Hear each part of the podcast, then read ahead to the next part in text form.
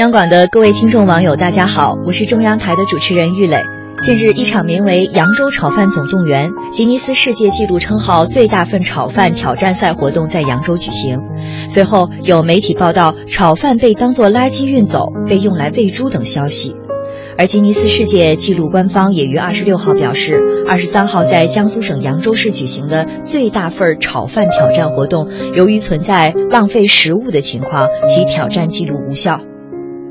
原本旨在鼓励人们挑战自我、超越极限的吉尼斯世界纪录，最近几年却有些变味儿，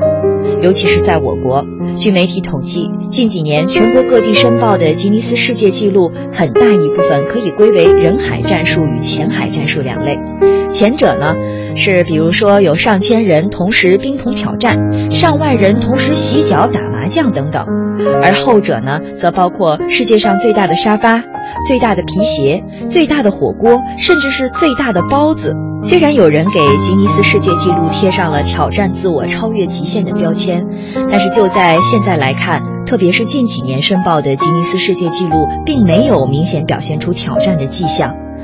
那么，我们到底需要一个什么样的吉尼斯世界纪录呢？其实。我想，我们想要看到的、学习到的是人类不断拓宽自己的能力范围的一种记录，甚至呢是在遭遇困难、面对挑战时顽强拼搏与超越自我的奋勇当先，那才是一种叫做吉尼斯的精神，而不是其他。毕竟，为了所谓的世界纪录而记录，又有什么意义呢？好了，今天就先说到这里，祝大家晚安。